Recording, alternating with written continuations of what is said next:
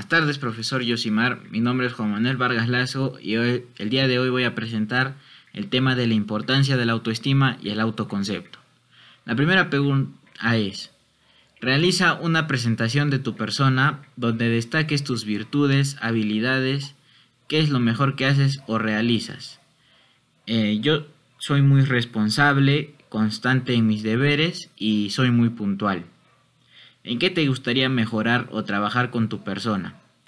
Me gustaría mejorar en mis habilidades sociales.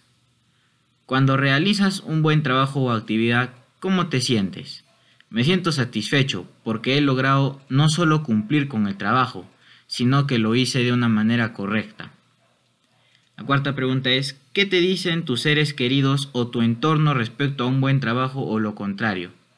Cuando hago un buen trabajo me felicitan y me dicen que siga mejorando y cuando hago un mal trabajo me apoyan para que pueda mejorar.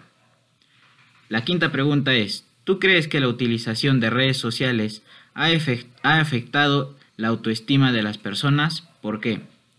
Sí ha podido afectar a muchas personas, pero por otro lado ha podido ayudar a, otras en un mal estado mental. La última pregunta es, ¿qué crees que necesita tener una relación para ser sana? Necesita diálogo y una buena autoestima tanto en el hombre como en la mujer. Muchas gracias.